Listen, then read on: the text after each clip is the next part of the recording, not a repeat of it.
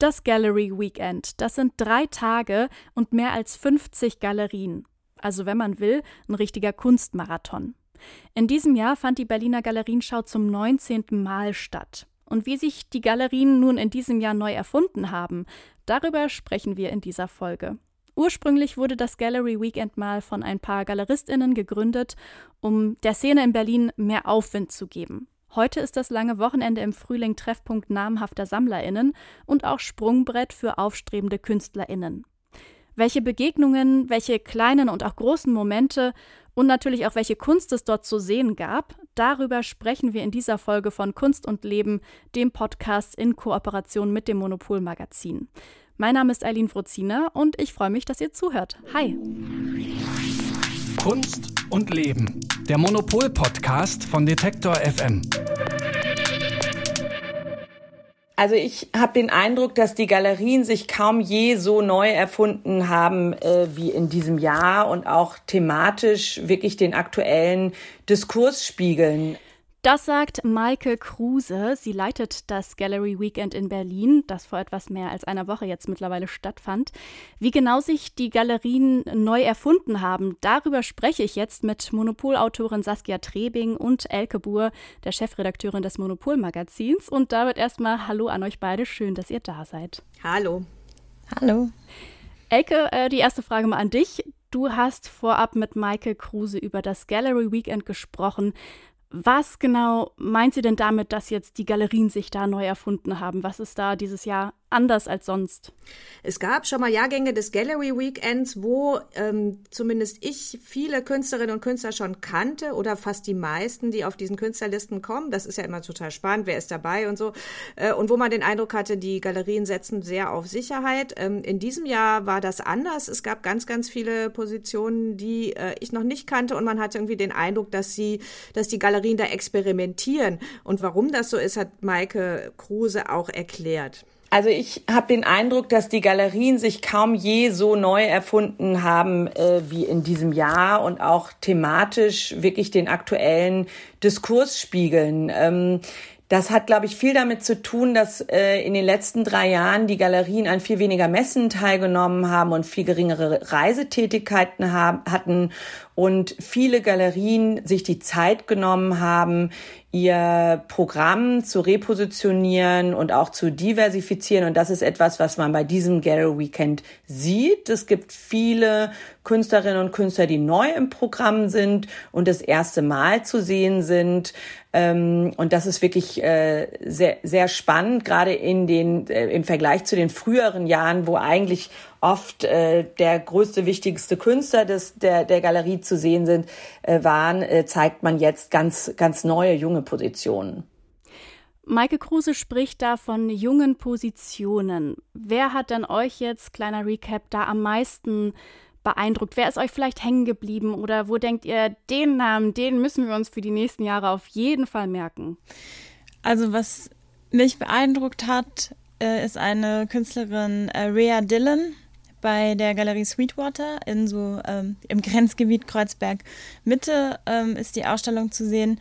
Und ähm, das ist eigentlich eine sehr konzeptuelle und optisch auch ein bisschen spröde Arbeit. Also es geht viel um so eine Art von Stillleben. Also es sind viele Objekte, die auch so relativ minimalistisch sind. Äh, die Ausstellung bezieht sich aber auf Toni Morrisons Roman The Bluest Eye. Und äh, da geht es ja um das Aufwachsen eines schwarzen Mädchens, was eben mit äh, sehr viel Gewalt und auch ähm, Rassismuserfahrungen verbunden ist. Ich muss es auf jeden Fall nochmal lesen. Ich habe das vor vielen Jahren in der Schule tatsächlich gelesen, was ich inzwischen eigentlich ziemlich gut finde, weil das, glaube ich, ungewöhnlich war zu der Zeit.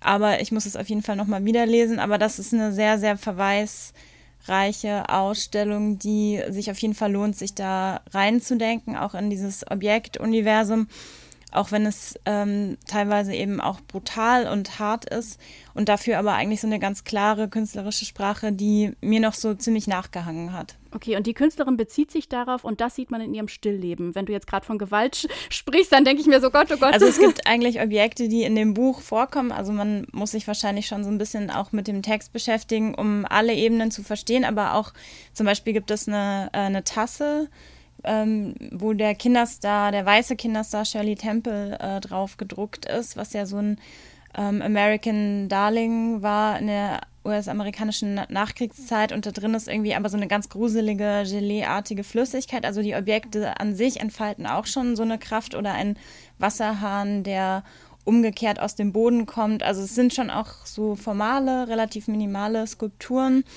Aber man kann sich eben, wenn man das möchte, dann immer über diesen Text auch noch dem nähern. Und es gibt äh, geschwärzte Buchseiten, wo nur noch ein Wort zum Beispiel ähm, zu sehen ist oder eine Kiste mit äh, Blumensamen, was sich auch auf einen, äh, ja, eins der zentralen Geschehnisse im Buch ähm, bezieht, wo ein ungeborenes Kind stirbt und sie eigentlich äh, die Hauptfiguren, ähm, wenn ich mich richtig erinnere, ich hoffe, ich sage es jetzt richtig, ähm, Blumensamen ausgesät haben, um eben für die Gesundheit dieses ungeborenen äh, Kindes äh, beten oder als Ritual das veranstalten, obwohl es äh, das Kind einer Vergewaltigung ist. Und das sind eben so sehr aufgeladene Geschichten, die aber in äh, visuell so ganz eigentlich trocken verhandelt werden. Und ähm, mir hat das sehr gefallen, dass man eben so diese Bildsprache eigentlich erstmal für sich rezipieren kann und wenn man dann möchte, eben in diese Textebene auch einsteigen kann. Und ähm, Toni Morrison ist ja auch eine sehr wichtige Autorin für viele Künstlerinnen und Künstler. Die ist letztes Jahr oder vorletztes Jahr gestorben und insofern auch eine Hommage an diese Schriftstellerin von einer eben jüngeren künstlerischen Position. Mhm. Klingt super spannend.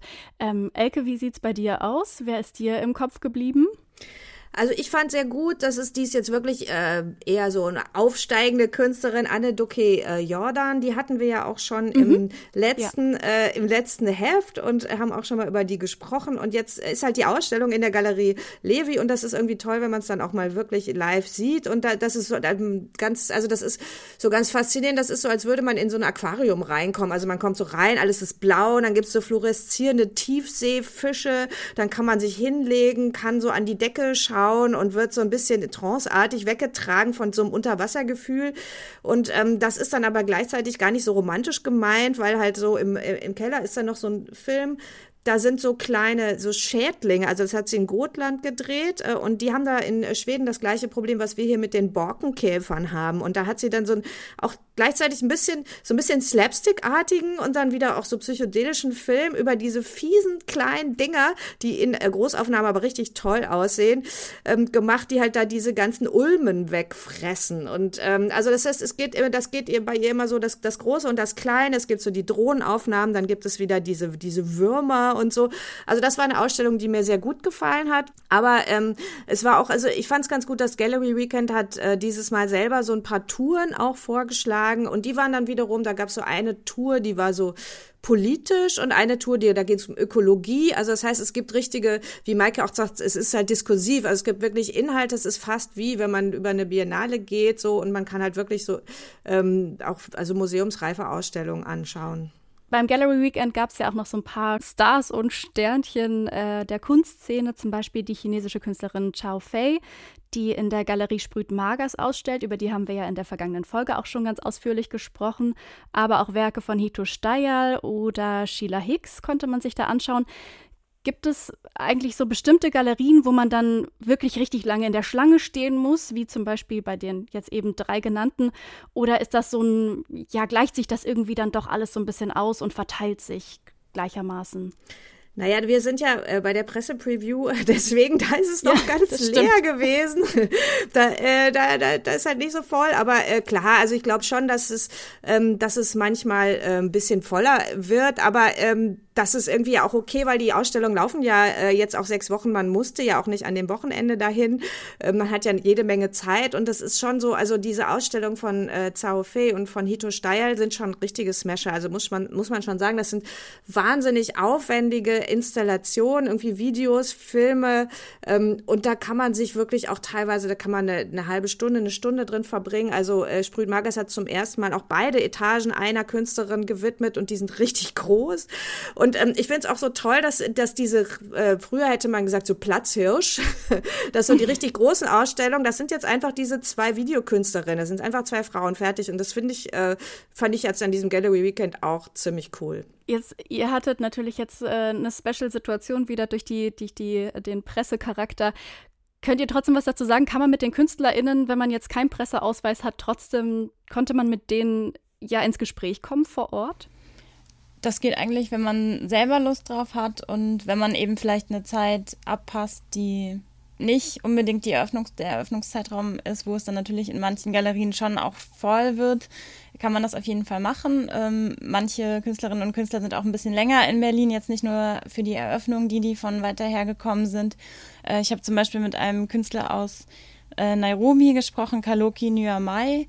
Der ist bei der Galerie Barbara Tum zu sehen und ähm, der hat eben zum Beispiel erzählt, äh, dass er nach Berlin gekommen ist, um ganz viele Künstler äh, oder Künstlerinnen auch kennenzulernen und so ähm, auch ein bisschen zu netzwerken. Also es geht dann gar nicht unbedingt nur um die eine eigene Ausstellung, sondern auch einfach um so eine Vernetzung. Deswegen haben halt viele Künstlerinnen und Künstler auch selber eigentlich ein Interesse dran, dann äh, während dieser Zeit auch äh, viele Gespräche zu führen. Und ähm, ja, es ist einfach auch eine Sache, die ich an meinem Job einfach besonders toll finde und mich dann immer sehr, ähm, ja, auch so sehr dankbar bin, solche Gespräche machen zu können. Auch äh, Hiva K. habe ich äh, getroffen in der Galerie KOW. Das ist ein irakischer Künstler, der bekannt geworden ist, vor allem durch die Dokumenta 14, also die von 2017.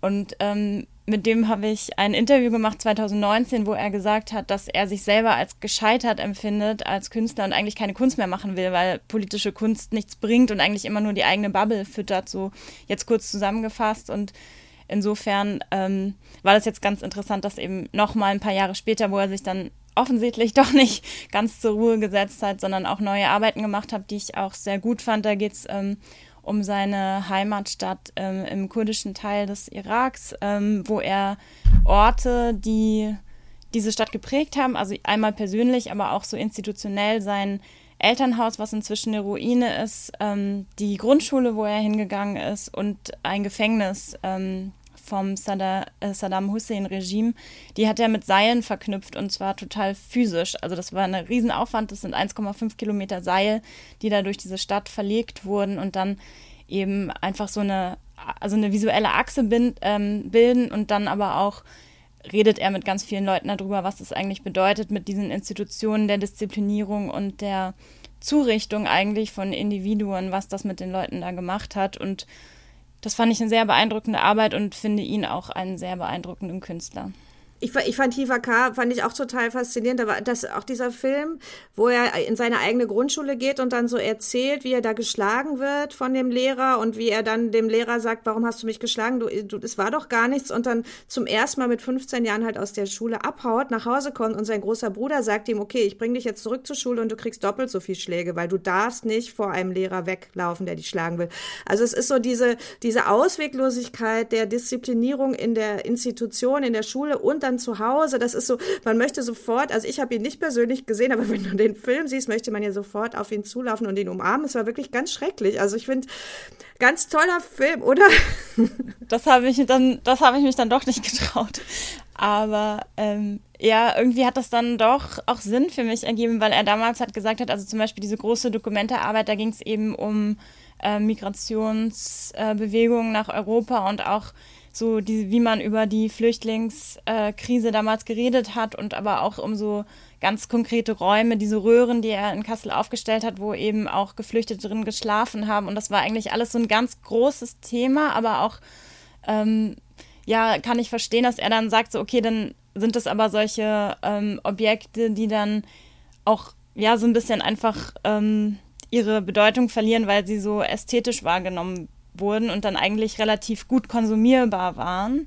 Und ich fand das jetzt interessant, dass er die Strategie offensichtlich dahin geändert hat, dass er einfach mit ganz vielen Leuten gesprochen hat. Also dass er offensichtlich nicht mehr allein diesem Seil vertraut, dieser Geste, dieser künstlerischen Intervention, die jetzt auch optisch relativ beeindruckend war, fand ich zumindest in dieser Videoinstallation, dass ihm aber das offensichtlich nicht mehr gereicht hat, sondern er hat dann eben auch ehemalige Mitschüler oder ehemalige Schüler dieser Schule oder ehemalige Insassen von diesem Gefängnis oder Nachbarn, die immer gehört haben, wie da äh, Leute äh, erschossen oder vergewaltigt wurden. Also dass er auf diese erzählte Geschichte so sehr stark gesetzt hat und vielleicht ist das so ein Schritt vielleicht auch in so eine andere Praxis für ihn gewesen.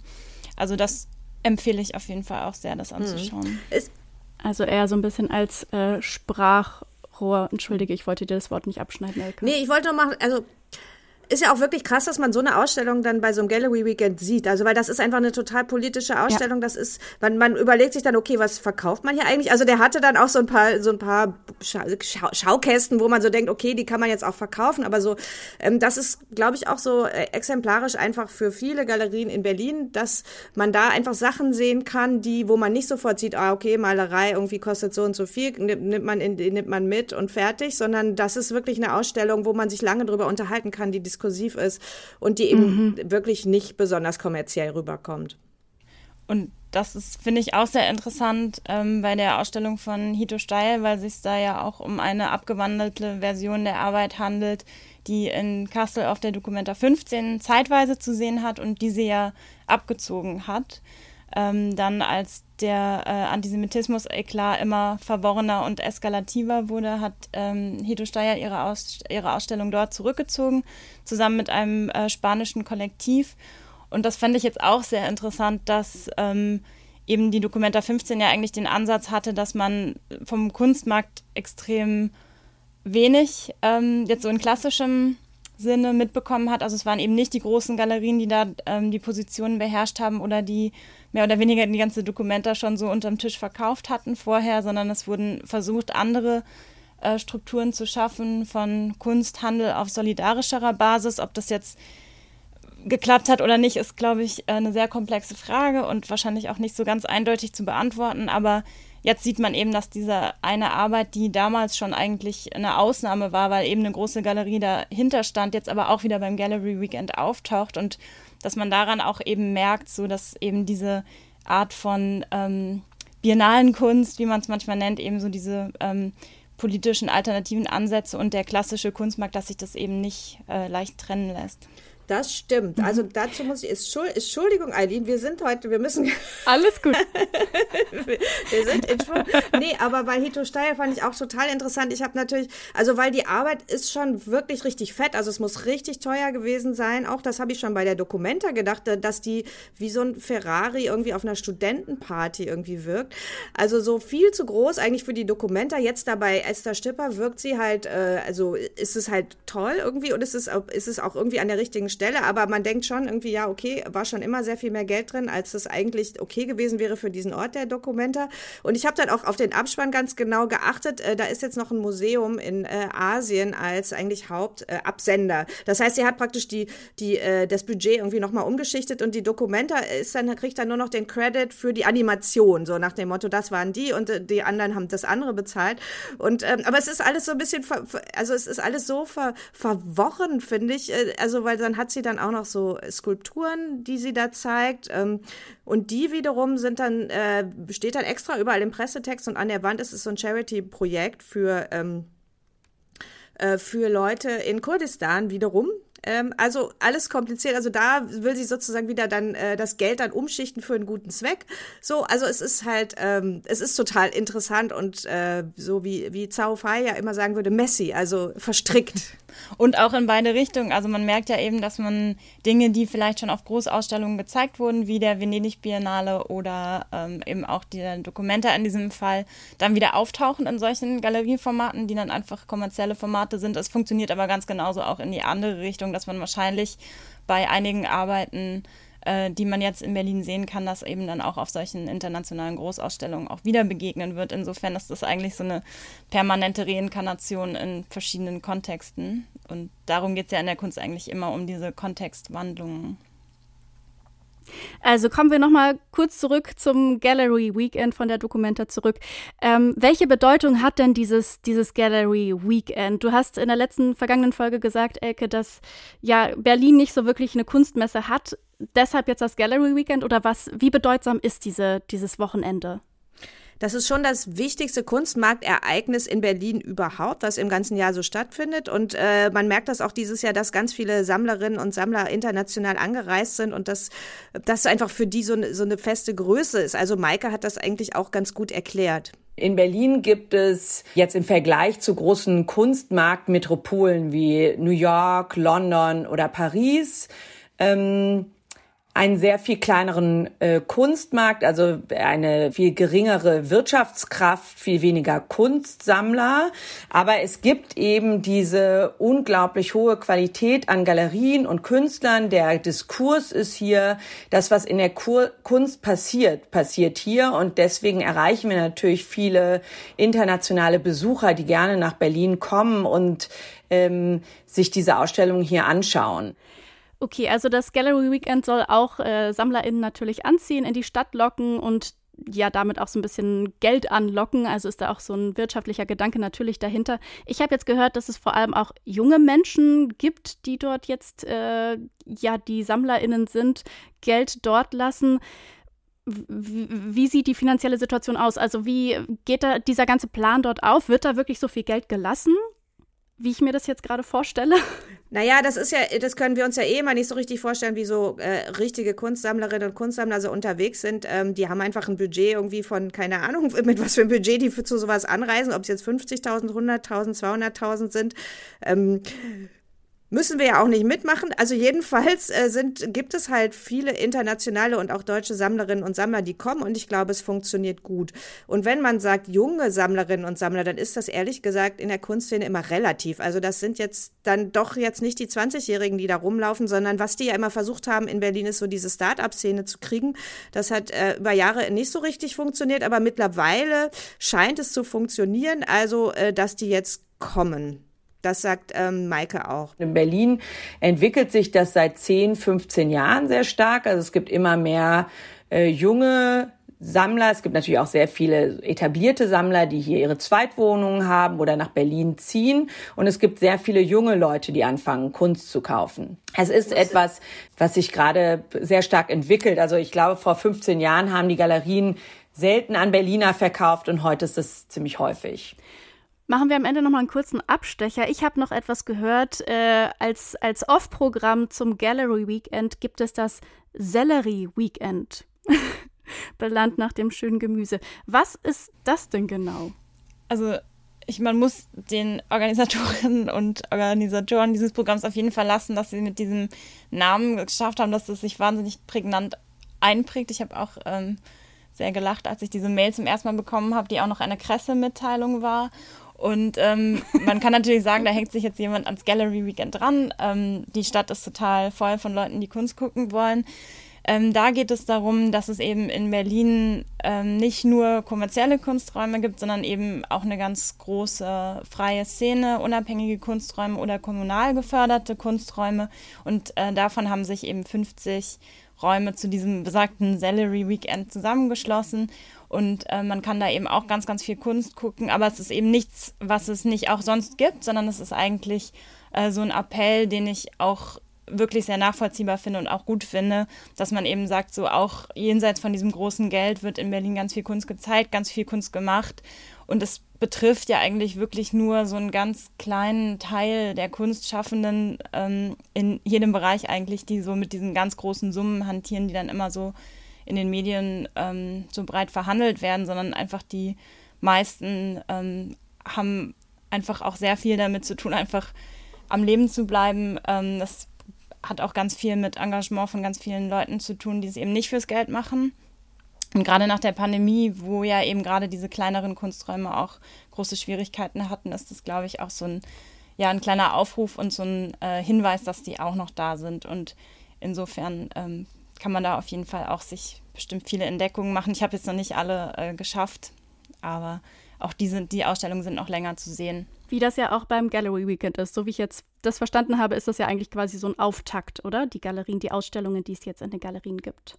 Ja, genau, das ist einfach das Eröffnen, das war, das war das Eröffnungswochenende und die äh, Ausstellungen laufen immer mindestens sechs Wochen. Das heißt, man kann dann eigentlich den ganzen Frühling über sich äh, da immer äh, vergnügen. Und äh, es ist letztlich auch eine Erinnerung daran, dass es eben diese ganzen tollen Galerien gibt in Berlin, was die man ja immer umsonst besuchen kann. Also man kann halt einfach immer rumlaufen und also man kann auch später im Jahr immer mal gucken, okay, was sind eigentlich die äh, Gallery Weekend äh, Galerien und dann gucken, was haben die denn jetzt gerade? Die haben auch eine gute Webseite, wo die das ganze Jahr Jahr über das immer zeigen, was gerade läuft und so. Das heißt, das ist einfach, wenn man so navigieren will in der Stadt und gucken will, okay, was sind denn jetzt eigentlich die ausschlaggebenden, größeren, international agierenden äh, Galerien, dann findet man die einfach unter diesem Label Gallery Weekend Berlin. Das sagen Elke Buhr, Chefredakteurin des Monopol-Magazins, und ihre Kollegin Saskia Trebing. Sie waren beide vor einer Woche beim Gallery Weekend in Berlin und in dieser Folge haben wir über ja, ihre Eindrücke gesprochen und darüber, welche Rolle dieses Kunstwochenende denn auch für den Berliner Kunstmarkt hat. Vielen lieben Dank euch beiden, dass ihr da wart und für euren ganzen Input, den ihr gegeben habt in dieser Folge. Sehr gerne. Danke auch. Ihr habt es gerade gehört, auch wenn ihr es vielleicht nicht zum Gallery Weekend nach Berlin geschafft haben solltet, ist das gar kein Problem, denn die Ausstellungen sind noch eine Zeit lang geöffnet. Alle Infos dazu packen wir euch natürlich in unseren Artikel zu dieser Folge. Den findet ihr genauso wie auch alle anderen Folgen von Kunst und Leben, dem Podcast in Kooperation mit dem Monopol-Magazin auf detektor.fm und natürlich auch überall dort, wo ihr sonst auch eure Podcasts herbekommt. An dieser Stelle möchte ich mich wie immer bei meiner Kollegin Sarah Marie Plikat bedanken. Sie hatte nämlich die Redaktion für diese Folge.